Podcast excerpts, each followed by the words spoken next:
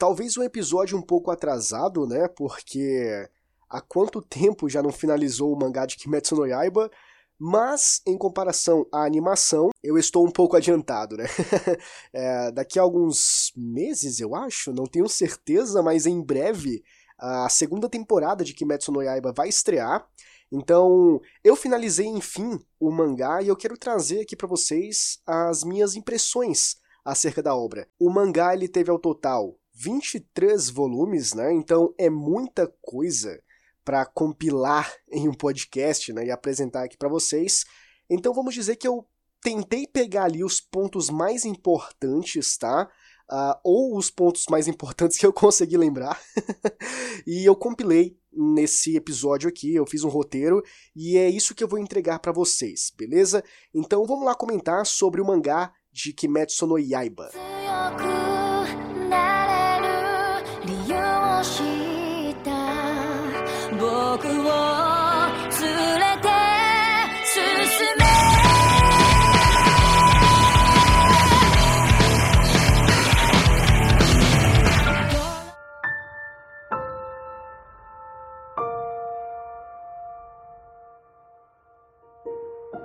Sejam todos muito bem-vindos a mais um episódio aqui Depois das Duas, do teu podcast gravado nas madrugadas. E, como uh, comentado, vamos falar sobre Kimetsu, né? Demon Slayer, da Kyotaru Gotouge, alguma coisa assim, o nome da mangaka. E vamos lá. Uh, a gente precisa aqui, eu acho que é importante uh, comentar que não precisa dar tanta vazão assim à história central e tudo mais. Eu acho que falar um pouco das opiniões da minha opinião, eu acho que é mais importante porque Kimetsu é um mangá ou um anime que muitas pessoas conhecem. Até hoje eu vejo pessoas que nunca leram o mangá ou nunca assistiram ou começaram, mas não terminaram, enfim, mas é, conhecem. Então, esse é o ponto principal. Então, a gente não está comentando aqui sobre uma obra desconhecida que ninguém nunca ouviu falar na vida. Então, até porque depois da animação de Kimetsu no Yaiba, né, pelos estúdios, pelo estúdio Ufotable, enfim, a, ganhou mais proporção ainda o mangá, né? Tanto que alavancou bastante as vendas. Teve uma época aí que One Piece era o rei, a supremacia total era deles ali, e aí Kimetsu veio e desbancou One Piece, foi a obra mais vendida aí por um determinado período de tempo. Então, assim, é uma obra bastante conhecida. Então, sem mais delongas, vamos comentar aqui uh, sobre. Ainda assim, eu acho que é importante comentar um pouco ali, meio que superficialmente, sobre o plot, né? O que, que nós encontramos. Por quê? Pode ser que exista alguém aí que viveu na caverna por esse tempo e não conhece absolutamente nada de Kimetsu no Yaiba, né? E também é importante pra gente poder dar continuidade pro episódio, né? Pra eu poder uh, sei lá, eu vou comentar alguma coisa mais pra frente para poder entender, é preciso do contexto geral, então é, é, necessário. Então vamos lá. É, nós temos então o nosso protagonista que é o Kamado Tanjiro, né? O Tanjiro Kamado, enfim.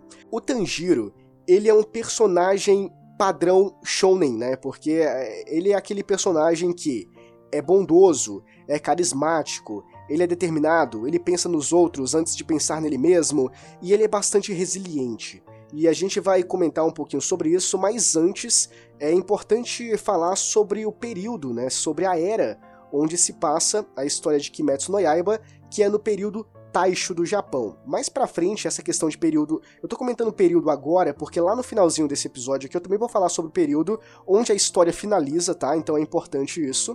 E assim, o período Taisho, bem a grosso modo mesmo, bem superficialmente, uh, vamos dizer que para a história, tá? Isso aqui é uma justificativa é, comentando sobre o período Taisho do Japão na história de Kimetsu no Yaiba, tá? Eu acho que é, é legal, é interessante, caso tu queira aprofundar um pouquinho mais e entender de fato o período, estudando a história do período Taisho em si, Tá? Então, porque aqui eu vou fazer uma referência, vou fazer uma alusão ali às coisas, aos acontecimentos de Kimetsu no Yaiba, beleza? Então, basicamente, assim, o, o, o período Taisho foi um período onde o Japão estava naquela ideia de, de expandir né, territorialmente e ao mesmo tempo estava tendo um grande conflito interno, onde a, a população não era muito adepta a, ao governo, ou sei lá, ou as leis que estavam lá, as coisas não estavam andando concomitantemente, né? as pessoas não estavam em total aprovação, então tinha vários, vários movimentos ali, pessoas extremistas e que não estava dando certo, enfim. Então foi um momento conturbado, foi um momento complicado ali para a Terra do Sol Nascente e ao mesmo tempo foi um momento onde o Japão ele estava tendo uh, muita influência externa, muita, muita influência ocidental ou influência uh, da Europa, enfim, nas questões de, por exemplo, uh, arquitetura ou moda, arte, enfim. Então, tanto que a gente vê em vários momentos ali da, da história os prédios ou as casas, enfim, a, a arquitetura do, das construções é, elas são muito pautadas nas arquiteturas exteriores, né? Então também a gente tem essa representatividade na, na vestimenta das pessoas da época, né? Que era uma, uma vestimenta, era um kimono colorido com, com vários desenhos gigantescos, então a gente vê isso nos kimonos dos personagens de Kimetsu, né? E a gente tem essa linha tênue, nós ficamos nessa linha tênue, né? Entre o tradicional e o moderno. Então, isso são pontos uh, muito importantes, são a tônica do período e que o mangá faz questão de esclarecer, né? Que, que o, na verdade, de enaltecer. A, a, autora ela faz questão de, de mostrar que ela estava por dentro ali, ela pesquisou talvez, enfim, o anime também faz questão disso, as pessoas envolvidas, a staff ali da produção, é, de que pesquisou minuciosamente para entender o contexto e apresentar ali da melhor forma possível porque nós temos essa representatividade tanto na arquitetura como no modo das pessoas se vestirem, enfim. E esse foi o período Taisho, né? Que foi o período que estava ali uma coisa mais moderna, vamos é, evoluir, vamos, vamos uh, não vamos retroceder, vamos avançar e tudo mais, mas também tinha aquela ideia de, não, vamos ser tradicionais, vamos manter essas casinhas aqui bonitinhas e tudo mais, tanto que um ponto importante é o nosso próprio protagonista, né? O Tanjiro, que ele vive numa espécie de, de vilarejozinho bem pacato mesmo, e a função dele é meio que buscar carvão, alguma coisa assim do gênero. Então nós acompanhamos é, é esse trabalho dele, onde ele busca o carvão e aí ele leva para casa, ele vende o carvão também para as pessoas para poder uh, fazer comida, essas coisas. E a gente tem também um arco uh, bastante importante, que é um dos melhores arcos do mangá também, que é o arco do, do trem infinito. E aí a gente tem um pouco dessa ideia de, de locomoção, de como era, né? Então a gente tem o trem ali, né? Coisa a vapor e tudo mais. Então são coisas que são evidenciadas ali pra gente, pra gente ter uma noção de como era o período, né? De como o período está sendo representado ali no mangá. Bom, enfim, voltando aqui pro, pro Tanjiro, né, a gente já entendeu um pouquinho melhor como ele é, uh, esse personagem bondoso, determinado, e essa questão da resiliência é um ponto muito importante, porque quando nós somos, quando nós nos deparamos né, com o primeiro momento trágico ali da, da série, é quando o Tanjiro, em uma dessas viagens dele, que ele, né, indo buscar carvão e vender carvão e tudo mais, uh, ele acaba ficando em um na casa de uma pessoa, que sei lá, porque tava um, uma nevasca, era um tempo meio instável e era perigoso ele andar à noite e tudo mais, então ele acaba dormindo na casa desse cara pro, no dia, pro, para no dia posterior ele voltar para casa. E quando ele volta para casa, a gente se depara com uma grande tragédia com a família dele, porque toda a família dele, com exceção da irmã, se, é, que, se, que, se, chama Nezuko, é, foi assassinada. Todo mundo ali morreu e foi uma coisa trágica porque era sangue jorrando para todos os lados da parede e, e, os corpos dilacerados e tudo mais. Isso é uma cena muito assustadora, uma cena devastadora, tanto pra gente que tá lendo, né, e principalmente pro personagem, né, pro protagonista ali que, que, que presenciou isso. E, e, tem toda aquela questão da culpa, né, de é, se ele tivesse voltado a tempo, porque não era para ele parar na casa do cara, não era para ele dormir fora de casa, era para ele ter ido para casa naquele mesmo dia. Se ele estivesse lá, ele poderia ter evitado isso. Enfim, e acontece que, com exceção da irmã, né, que não morreu, ela virou demônio, porque ela absorveu o sangue da, da pessoa que atacou e quem atacou foi um demônio. Então a gente vai ter uma história com yokais, beleza? A gente vai desenvolver um pouquinho mais essa ideia mais pra frente. Mas enfim, o que a gente precisa saber nesse momento é que somente uma pessoa da família do Tanjiro sobreviveu e deixou de ser humana. E é a partir daí que nós temos a grande a, a grande força do, do mangá, né, da história, é o que vai motivar o nosso protagonista a enfrentar diversas odisseias ali, uh, em busca por vingança àquela pessoa que fez isso. E mais pra frente a gente vai comentar o nome dessa pessoa e tudo mais, o que ela faz dentro da história. O fato da Nezuko ter se tornado é, um demônio acaba fazendo com que o Tanjiro uh, não, não veja muitas possibilidades e ele fique totalmente devastado e sem chão porque perdeu a família inteira e a que sobrou não é mais humana e tudo mais.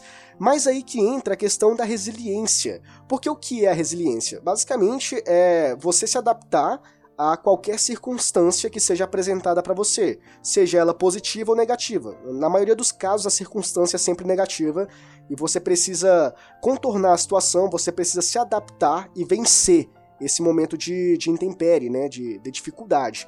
Enfim, então, a partir desse ponto, a gente vê que esse foi o primeiro momento em que o Tanjiro enfrenta, é, encara né, de frente um momento onde parece que não tem muitas opções, uh, onde parece que não, não há saída, não há escape, e ainda assim ele se mantém determinado, ainda assim ele se mantém, ele se mantém firme e com o propósito de que, pô, ela virou um, um demônio, mas deve haver uma solução deve haver um antídoto para transformá-la novamente em um ser humano. Bom, e é aí que nós entramos no processo de, aperfeiçoa de aperfeiçoamento uh, para se tornar um caçador de demônios. E é aqui que a história começa a ficar um pouco mais interessante, porque nós temos a, a, a questão de, por exemplo, ele enfrentando vários obstáculos e uh, tentando ao máximo uh, superar a, as crises que às vezes vêm, né, advindas do, do, do, incidente que ele presenciou, assim, depois de tudo ter acontecido, né, se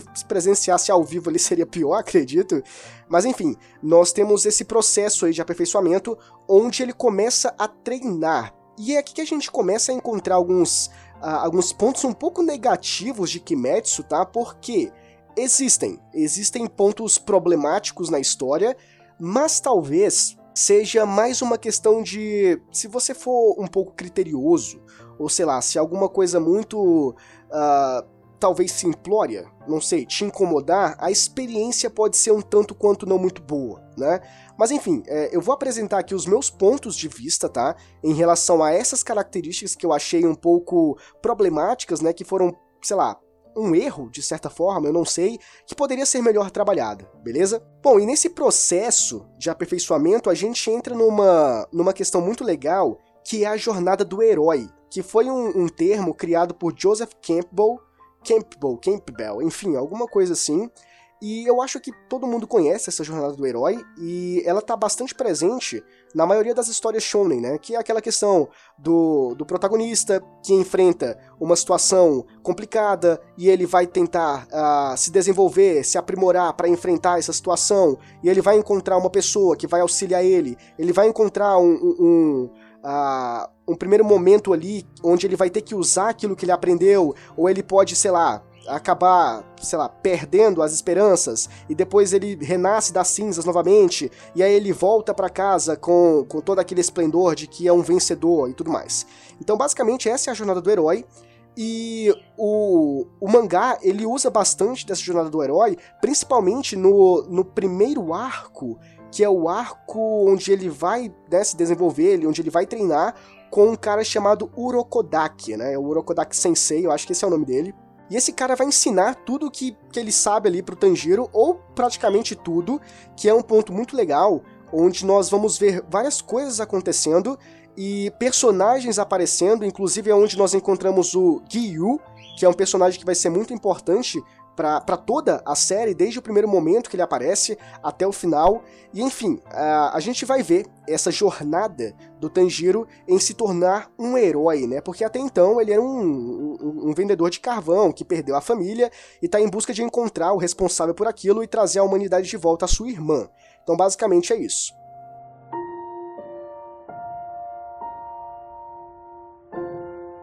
Então aí a gente entra aqui nas prime nos primeiros pontos ali que são tanto quanto negativos, ou poderia, né, ou que poderia ter sido trabalhado de uma forma um pouco melhor, não sei, que é a pressa do roteiro, que, que parece que o roteiro tem uma pressa absurda de chegar ao ponto, tá? Porque qual é o ponto? É o ponto onde o Tanjiro termina o treinamento e se torna um caçador de demônios e vai matar demônio imundo afora para procurar o responsável pela morte da família e trazer a humanidade para Nezuko. Bom, esse é o ponto. E parece que o, que o roteiro, ele caraca, corre com isso daí porque a gente tem que, né, chegar nesse ponto, a gente tem que resolver logo tudo. E por quê? É, acho que essa é a grande incógnita. Por que, que as coisas são apressadas? Bom, e talvez tu que não tenha percebido isso, eu vou te mostrar onde isso acontece, pelo menos na minha percepção. E aí você vê, né? Você que leu, você que assistiu, porque isso é adaptado no, no anime, esses momentos estão adaptados, esses primeiros uh, pontos problemáticos que eu vou comentar. Basicamente é o treinamento. O treinamento, o treinamento do Tanjiro com o Orokodaki, ele tem pouco desenvolvimento. Como assim? Uh, o Tanjiro chega lá na, na montanha para treinar e quer dizer que não mostra absolutamente nada. Ele chegou e no, no, na outra cena ele já era um cara fodão e tudo mais. Não. Tem a, o, o, momento onde mostra que ele tá treinando e tudo mais. Inclusive, parece que. Agora eu esqueci em exatidão, mas eu não sei se se passa um ou dois anos que ele tá treinando. E a gente só sabe, a gente tem esse feeling de que bah, o cara treinou que nem um desgraçado, porque nós vimos a passagem de tempo. Porque o, o, o mangá ou o anime, enfim, ele, ele comentou: ó, se passaram X anos desde que o Tanjiro tá treinando. Então, inconscientemente, a gente vê, não, então ele treinou pra caramba. Mas na prática, a, a gente não vê. Enquanto a gente tá lendo o mangá, a gente vai passando as páginas ali, é muito rápido não tem um desenvolvimento tão profundo, tão imersivo ali, mostrando ele treinando e tudo mais. Tem algumas cenas que mostra que ele tá desenvolvendo, que ele tá apanhando também, que ele tá aprendendo, ele tá usando aquilo que tá aprendendo, não tá dando certo, ele tá tentando outras formas. Enfim, mostra isso, só que é uma coisa muito repentina. Pelo menos, ao meu ver, pareceu bastante repentino. E outro ponto que também é muito importante e que parece que o mangá não, não fez questão de, de mostrar que ele é importante é a questão das respirações, tá? porque o Tanjiro, que aqui isso é uma coisa muito, é muito engraçada essa coisa. Uh, o Tanjiro inicialmente ele tem a respiração da água, eu acho que é isso, e lá pra frente ele muda do nada assim pra respiração do, do Deus do Fogo. tem alguma coisa a ver com o pai dele, enfim. Uh, não, é, não, vale a pena comentar esses pormenores aqui, mas se você quiser leia o mangá. Mas enfim, ah, nós temos essa respiração da água e nós temos várias outras aí uh, de outros personagens que eu vou comentar superficialmente, claro, tá bom? E essa respiração da água, se eu não estou equivocado, uh, tem 10 ou são 12 formas, né? De, por exemplo, sei lá, respiração da água, forma do redemoinho escarlate, ou sei lá, respiração da água, forma da, da, das dimensões aquáticas, enfim, ele vai soltando essas paradas e a primeira vez que aparece, não tem nenhuma explicação. E como se não bastasse essa ideia de, tá, como assim, de onde é que veio essa respiração? Ele sai mandando uma atrás da outra. Primeira respiração, segunda, terceira, quarta, quinta, sexta, sétima. E quando foi que essa respiração apareceu no mangá? Quando foi que isso foi explicado pra gente? Eu não lembro. Será que eu não prestei atenção? Será que eu não lembro? Ou será que não teve? e aparentemente não teve de fato. Então, assim, é, é uma coisa que é importante a ideia da respiração, das formas da, da respiração é, em Kimetsu, mas ao mesmo tempo parece que não carece de explicação. Então é importante, mas como ela surgiu não é. Claro que depois, lá no, no, no final do mangá, a gente tem algumas explicações sobre algumas respirações, mas não muda o fato de que inicialmente ali, quando a gente está sendo introduzido ao universo, aos personagens, às habilidades especiais e tudo mais, isso não foi uh, denotado pra gente. E, sei lá, é, é uma coisa de suma importância, extrema necessidade ser explicado ali pra gente poder entender? Não sei. Sinceramente eu não sei dizer, mas a questão é, daria uma perspectiva um pouco diferente. Né, de, por exemplo, quando ele usasse a respiração, sei lá, a, na verdade a terceira respiração. E foi apresentado pra gente toda uma jornada de como ele conseguiu essa terceira respiração. Uh, de, por exemplo, a questão do Naruto, quando ele consegue uh, fazer o seu primeiro jutsu, que é o jutsu clone das sombras. Então, beleza. A gente já fica marcado, né? Já fica marcado na nossa memória o jutsu clone das sombras e como ele conseguiu conquistar esse jutsu. Nós temos um histórico e esse histórico vai fazer com que nós nos apeguemos ao personagem e a essa habilidade do personagem. E mais pra frente, a gente teve um momento em que o Naruto, ele aprendeu outro jutsu, que foi o Rasengan. Então a gente teve mais um, um processo de desenvolvimento, nós tivemos mais um histórico para apresentar todo o processo árduo até ele conseguir dominar o jutsu do Rasengan. Então quando o Naruto usa o Rasengan, não é somente uma habilidade especial que tá ali na animação. A gente sabe por que, que ela tá ali a gente sabe como ela apareceu na história, a gente sabe o, o quanto foi difícil ele dominar aquele jutsu. Então a gente meio que tem um certo sentimentalismo com aquilo. E em Kimetsu, nós somos privados disso porque nós não temos esse desenvolvimento. Nós não somos apresentados a, a, essas respirações ou como ele conseguiu, como ele dominou elas. Ele simplesmente tem porque dane-se eu tenho, eu sou o protagonista dessa série aqui e eu faço o que eu quero. Então, basicamente é isso. Então, eu, eu senti um pouco de, de pressa nessas características aí iniciais do, do mangá, porque, sei lá, mais uma vez, é de suma importância? Talvez não, tanto que nem teve, né? Mas daria um prisma um pouco diferente na hora que nós uh, presenciássemos, né? Na hora que nós uh, estivéssemos vendo o Tanjiro usando essas inspirações talvez de fato daria um prisma um pouco diferente.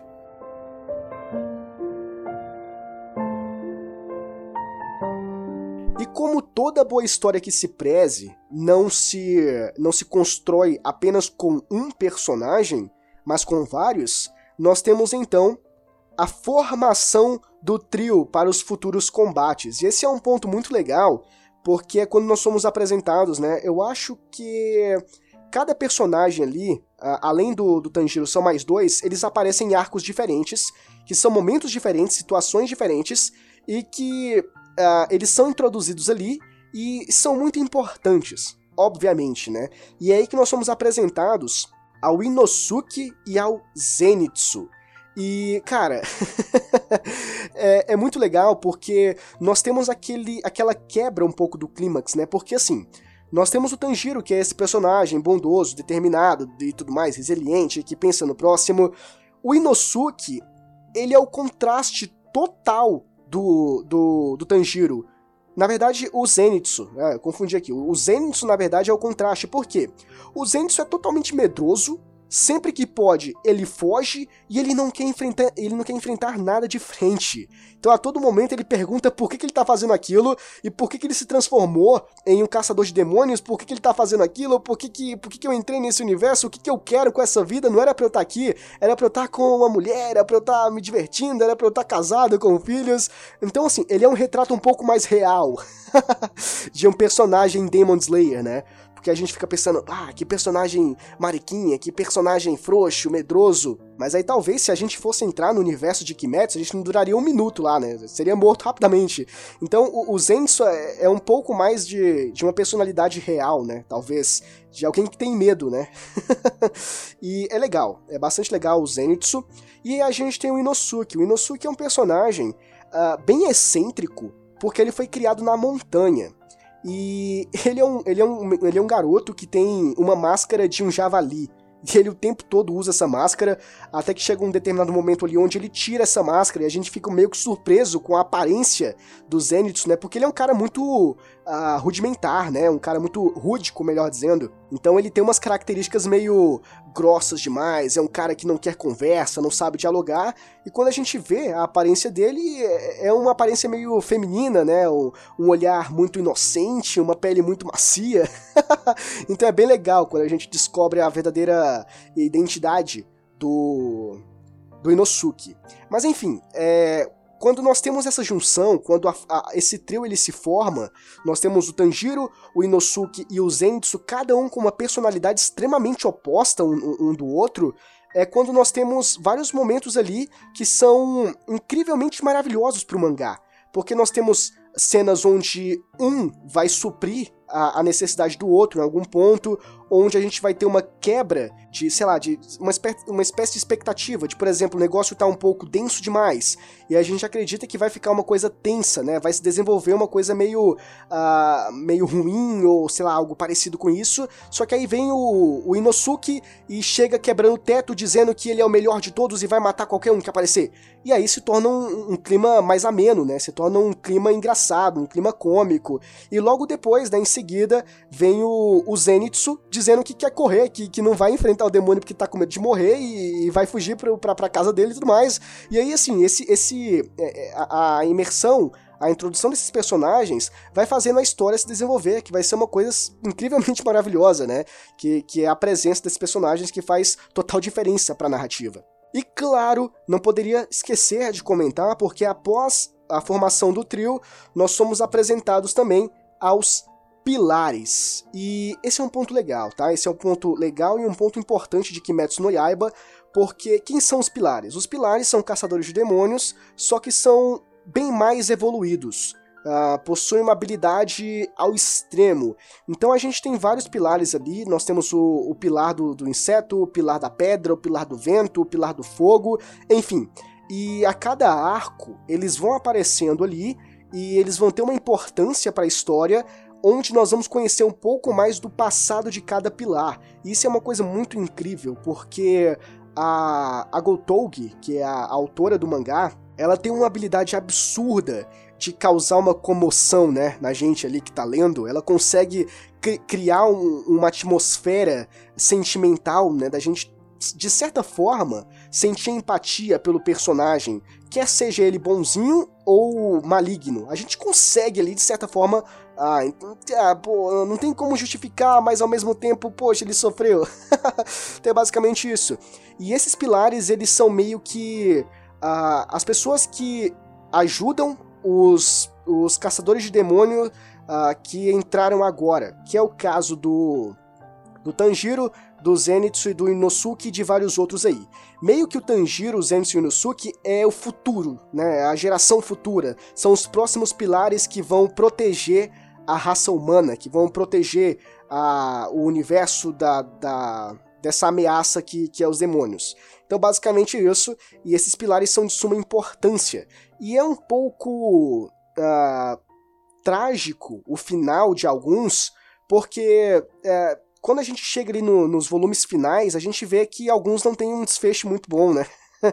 e, enfim, é, eu acho que faz parte também da, da questão do sentimentalismo, de pesar um pouco mais para a história, porque a gente não, não alcança a paz é, não tendo nenhuma baixa, né? Às vezes a gente precisa perder algumas coisas para poder ganhar outras.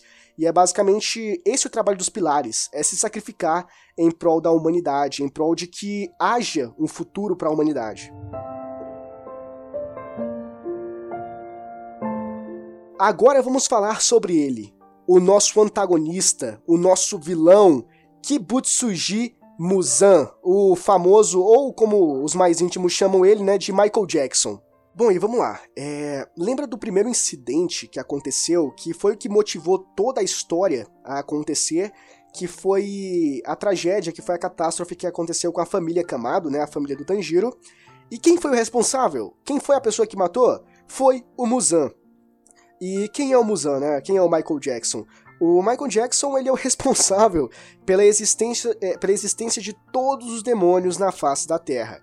Ele é o cara que vai lá, pega o sanguezinho dele. Ah, você é um humano fraco que você não quer mais nada com a vida, você tá desiludido e você quer ser forte? Então pegue o meu sangue. Se você for forte o suficiente para suportar o peso do meu sangue, você vai se transformar em um demônio e vai conquistar o mundo. Então, basicamente, ele fazia um discurso ali de que a pessoa poderia ser forte. Ah, é, e um ponto importante: todo demônio antes foi um humano que cansou de ser humano por ser fraco e quis ser forte, só que da maneira errada. E aí o Muzan tava lá para possibilitar essa transformação e conceder esse desejo, né? Mas enfim, de uma forma muito uh, deturpada, mas enfim. Então, é, quando a gente conhece melhor o Muzan e que ele tá ali justamente só para transformar pessoas e matar pessoas, é, é, quando a gente descobre que ele tem um objetivo. Claro que ele tem um objetivo, mas esse objetivo é um objetivo egoísta, Por quê? Todo demônio, ele só ataca quando a noite cai, né, no cair da noite. Por quê?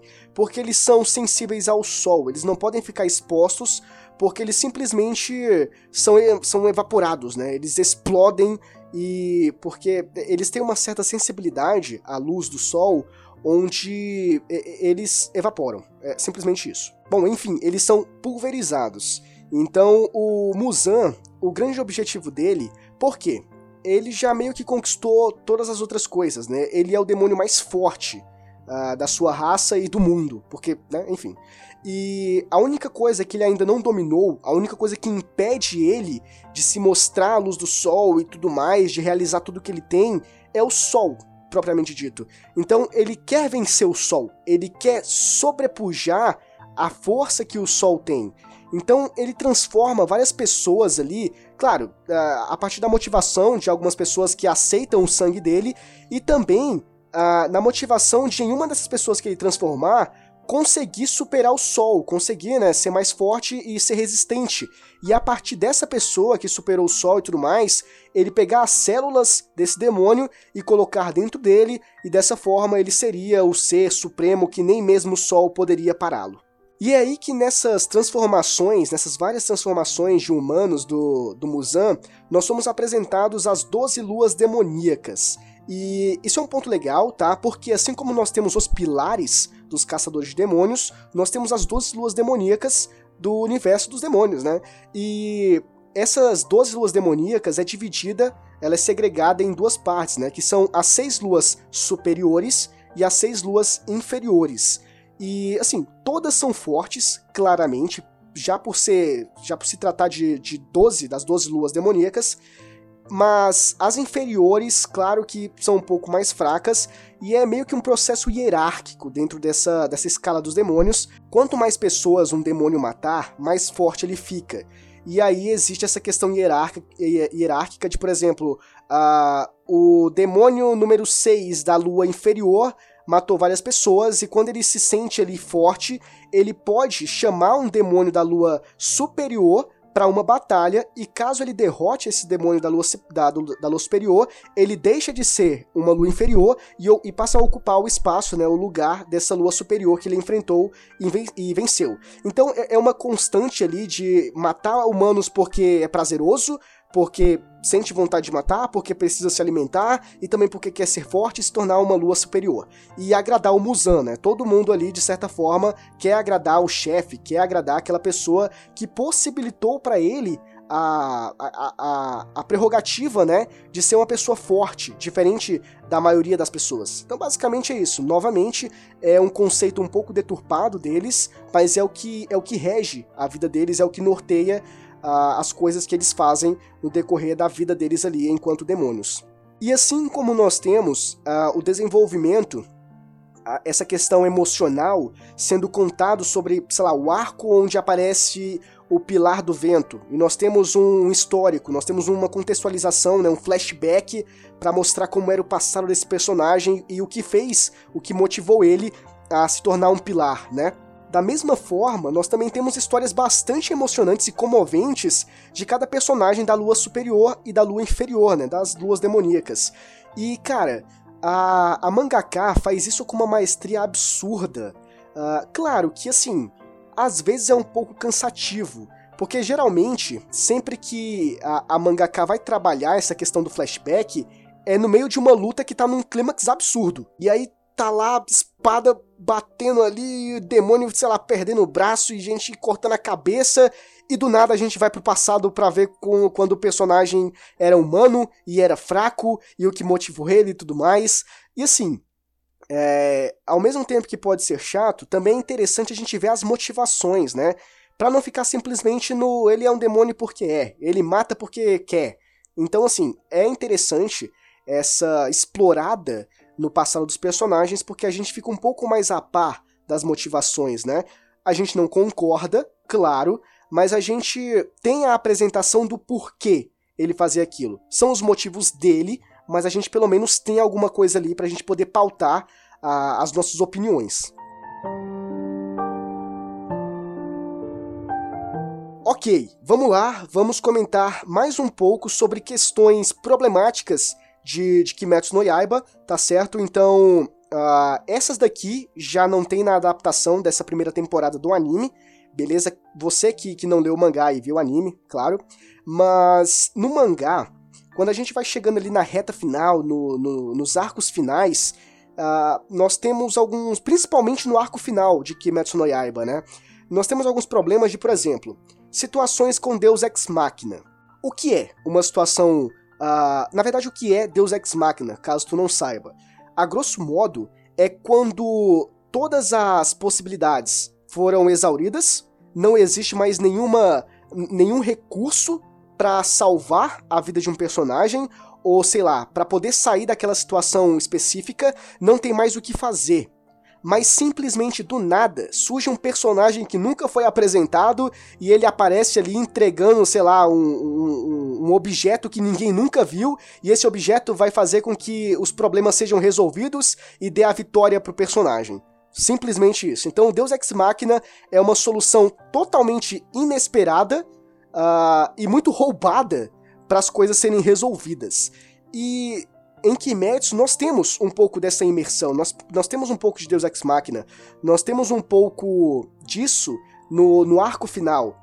E é engraçado porque tem alguns momentos, e inclusive isso aconteceu comigo, quando tava numa questão, no, no momento ali um pouco climático da história que tava na, na batalha final contra o Muzan, onde, sei lá, nossa, o Muzan vai morrer, o Muzan não vai morrer, ele vai morrer, não vai morrer. E enfim, ficou nessa, nesse vai não vai, e tava sendo explicado algumas coisas, e quando a gente achou que, por exemplo, foi explicado tudo, foi entregue tudo que tinha para entregar para acontecer o resto, aparece mais uma coisa que não tinha sido explicada.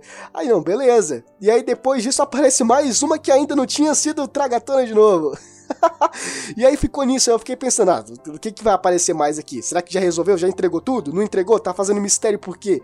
Então é muito legal, eu caí na risada, porque eu pensei que tinha acabado, mas não acabou. E quando eu pensei que tinha acabado, depois que não acabou, ainda não tinha acabado porque tinha mais um e ficou nisso. E eu, caraca, menor, não vai terminar nunca isso. Então, assim, a batalha contra o Muzan por si só, ela já é bastante estendida. Até porque é a batalha final, né? O último confronto é o boss, né? Então, assim, é é compreensível isso. Mas essa parte foi um pouco engraçada, até mesmo o desfecho da história foi uma espécie de Deus Ex Machina. Então, assim, é, é, é um recurso que pode incomodar algumas pessoas, uh, nem sempre ele vai agradar, porque uh, foge um pouco, né, do, do óbvio. Poxa, não, não tem como. E aí tu vai forçar a barra pro negócio acontecer, sabe? Então, mas é aquilo que eu havia comentado. Uh, pode ser que desagrade alguns, que sejam um pouco mais criteriosos, ou pode ser que seja aquele tipo de pessoa como eu que nota, que vê um pouco de. Poxa, tá de sacanagem, né? Mas ao mesmo tempo releva isso e tenta focar no resto da história. E outro ponto que também, é, é, é não vou dizer que me chateou, mas que eu ri de nervoso enquanto eu via, foi a questão das justificativas. Tem muitas justificativas na história que o motivo é simplesmente porque sim. Ok, é, a autora quis que isso acontecesse porque ela quis que acontecesse assim. E não tem uma justificativa. Então, assim, é, eu não quero entregar spoilers, tá? Ou spoilers muito pontuais de determinados acontecimentos ali, determinadas cenas, para não estragar a experiência de, de, quem ainda não leu o mangá. Uh, mas, assim, é uma coisa que acontece que tu vai vendo ali e, poxa, cara, isso aqui não tem condição de estar tá acontecendo. Pelo amor de Deus, Kotougi. Não, assim não, minha filha mas ela coloca ali a gente aceita porque não tem o que fazer, né? A gente já tá lendo, a gente já viu 20, 20 volumes ali para chegar na reta final e achar ruim. Não, a gente já tá achando ruim dos 20 volumes passados, então a gente aceita mais um. Mas enfim, tem muitas justificativas ali muito ao acaso e que, poxa, fica por isso mesmo, mas, mas tá bom, né? Fazer o quê? Mas de toda forma, é, eu tô trazendo isso à tona porque são características presentes no mangá de Kimetsu no Yaiba que pode ou não desagradar você, mas eles estão ali presentes. Mas de toda forma, ainda assim a experiência, a leitura é muito prazerosa. Chegando aqui na reta final desse episódio, vamos comentar sobre os últimos tópicos aqui que eu, que eu elenquei E vamos comentar aqui de uma forma um tanto superficial, não tentando adentrar bastante ali no desfecho. Vamos falar sobre o final de Kimetsu no Yaiba, que foi um final digno de um shonen de porrada, né? Porque, vamos lá, antes de, de, de falar sobre o final em si, eu acho que eu preciso comentar sobre os pilares do shonen. Eu não sei se tu conhece os pilares, as coisas. Ah, na verdade, são as características que regem um bom shonen, que são três: é amizade, esforço e vitória. E nós temos isso da melhor forma possível no desfecho, no final do mangá de Kimetsu no Yaiba, Demon Slayer. Porque, vamos lá, quando nós chegamos ali já de fato no clímax absurdo mesmo, que foi a batalha do Tanjiro contra o Muzan, nós inicialmente temos uma batalha bastante física. Uma batalha ali onde eles estão, né, tete a tete ali, um, um mandando espada, o outro mandando, sei lá, tentáculos e não sei mais o que, e as coisas são, os, os movimentos são rápidos e o braço é decepado e a espada entra dentro do tórax do, do personagem e tá tendo uma coisa louca acontecendo, um, um clímax absurdo, uma frenesi, e enfim, é uma coisa física, tá acontecendo ali, e nesse momento nós temos claramente o esforço, nós temos ali o, o, Tanjiro como protagonista, né, se esforçando ao máximo para vencer o Muzan. Depois dessa luta, depois que acontece é, é, é, o desfecho desse momento aí, dessa primeira etapa da luta, nós temos um esforço ali, uh, uma luta um pouco mais mental. Por quê? Passa a ser uma coisa onde o Tanjiro ele precisa se impor, porque meio que o Muzan adentra no, no, no, no, consciente, na verdade no inconsciente do Tanjiro, na mente dele, e começa a falar várias coisas ali, fazer discursos para dissuadir a ideia dele de, sei lá, ser humano, ou de se esforçar pelas pessoas, de não se importar com os outros. E é aí que nesse, nesse conflito mental do Tanjiro, a gente tem novamente o esforço e a amizade. Porque o Tanjiro, para se esforçar, ele pensa em todas as pessoas que corroboraram com ele no decorrer dessa trajetória como um caçador de demônio. As pessoas que ajudaram ele, as pessoas que auxiliaram, as pessoas que apoiaram, que estavam junto com ele quando ele mais precisou. Então a amizade é um forte pilar para ele poder se esforçar e vencer o, o Muzan. E é aí que nós temos o último pilar do, do Shonen, que é a vitória em si, né, concretizada que é quando após o esforço é, oriundo da, das amizades que o Tanjiro consolidou no decorrer da sua vida, acabaram gerando para ele a vitória. Ele saiu vitorioso daquele, daquele, daquele confronto, tanto físico quanto mental. E aí aquela questão meio óbvia, né, do, do, do apoio, né, aquela questão de das pessoas estarem sempre aliadas ali, as pessoas estarem juntas e tudo mais. Então, esse apoio acaba gerando a determinação, essa determinação acaba gerando a vitória. Não somente para o Tanjiro, mas para todos os personagens que estavam ali nessa, nessa batalha contra o Muzan, né? nessa batalha pela humanidade, né? Para que a humanidade não fosse um dia extinta, né? erradicada do universo, mas que pudesse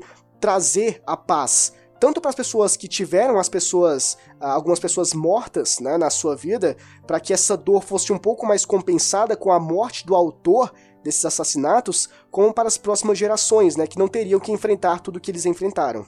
E aqui entra a questão do, do período, né? Lembra que lá no início eu falei acerca do, do período Taisho do Japão, que eu falei que era importante porque no final do, do podcast eu iria falar sobre outro período que é o desfecho da história?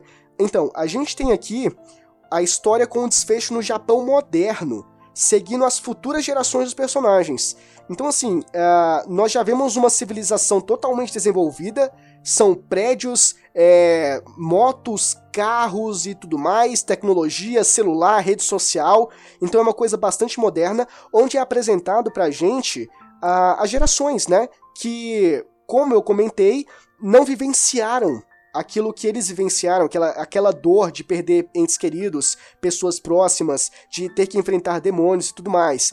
E inclusive é interessante porque uso, o, é utilizado um recurso na história onde os personagens atuais, né, a geração é, atual, ela conhece um pouco sobre os acontecimentos a partir de livros né, a partir de, de contos ali, onde eles vêem, nossa, eles conseguiram enfrentar e, e, derrotar o demônio, tá tudo aqui nesse livro. Então, assim, é um reflexo do que de fato acontece, né? De, por exemplo, uma geração fazer toda uma história, ter toda uma uma, uma carreira, construir algo, consolidar algo e, a, e, as próximas gerações, né, lá na frente, presenciar tudo isso, sei lá, uh, na biblioteca com livros históricos comentando sobre a cidade ou é, bibliografias de personagens, enfim. Então, basicamente é isso que é apresentado ali pra gente. Mas um ponto que eu achei um pouco deprimente, né? Eu achei um pouco triste, porque ficou faltando isso, é que nesse último capítulo, que eu acho que é o capítulo 205 do mangá, os personagens é, do. Vamos dizer, da história principal, né? Porque quando nós chegamos nesse último capítulo, são os descendentes, né? São as gerações futuras. Esses personagens eles não aparecem eles não estão nesse capítulo final. A gente não vê o Tanjiro, a gente não vê o Zenitsu Inosuke, a gente não vê alguns dos pilares, a gente não vê a, a, a irmã, a Nezuko, a irmã do Tanjiro, a gente não vê a Nezuko. A gente sabe que a geração pela, pela semelhança, né, pelo rosto, ou pelo jeito né, de, de agir, pelo ímpeto e tudo mais, a gente uh, deduz que seja filho desses personagens. Mas infelizmente eles não aparecem, né? O que eu achei um pouco broxante, né? Seria legal ver como eles ficaram adultos. Mas, enfim, é... choremos, né? E esse capítulo final, ele foi um capítulo mais puxado para um fanservice, né? Meio que um capítulo bônus. Porque, tecnicamente, ele não tem nenhuma ligação ali direta com a, a história principal, vamos dizer assim, né? Com o desfecho da história principal. Porque simplesmente é, é um capítulo mostrando a, a futura geração que o mundo deu certo, o mundo de fato não, não é mais atormentado pelos demônios, os demônios não existem mais e as pessoas têm uma vida normal o mundo se desenvolveu, as pessoas se desenvolveram e elas vivem em paz, né? Elas vivem é, em um universo totalmente sem, sem questões caóticas, sem tribulações, apenas essas coisas triviais da vida mesmo, né? Mas nada daquilo que foi apresentado anteriormente pra gente, porque aquilo foi vencido a, a, a partir de, de árduas batalhas e de determinações e de várias perdas. E chegamos ao final deste episódio e simplesmente o que eu posso te dizer, cara, é leia Kimetsu no Yaiba Demon Slayer, porque é um mangá, uh, é um mangá simplesmente maravilhoso, eu gostei pra caramba da experiência, embora tenha esses problemas aí que eu comentei com vocês, ainda assim é, é um mangá muito bom, a leitura é muito prazerosa, é muito gostosa, a gente é muito gostoso a gente acompanhar os personagens, o desenvolvimento deles, a, as batalhas que acontecem, as cenas de, de, de, explicação, de flashback, né? Flashback de explicação dos personagens, é, é uma coisa muito boa. E então, enfim, é, leia Kimetsu no Yaiba porque vale muito a pena. Bom, e se você quiser entrar em contato comigo, se você quiser fazer um, alguma crítica construtiva, me dizer o que, que tá bom e pode continuar, o que, que eu posso melhorar, ou fazer uma sugestão de pauta, aqui na descrição tem um e-mail, beleza? Você pode entrar em contato comigo por lá, e também tem um link do nosso Instagram, né? O Instagram do Depois das Duas. Sinta-se à vontade para entrar em contato comigo, beleza? E este foi o Depois das Duas, o teu podcast gravado nas madrugadas, desta vez comentando sobre o mangá Kimetsu no Yaiba Demon Slayer. Eu espero que você tenha gostado, a gente se vê no próximo episódio. Abraço!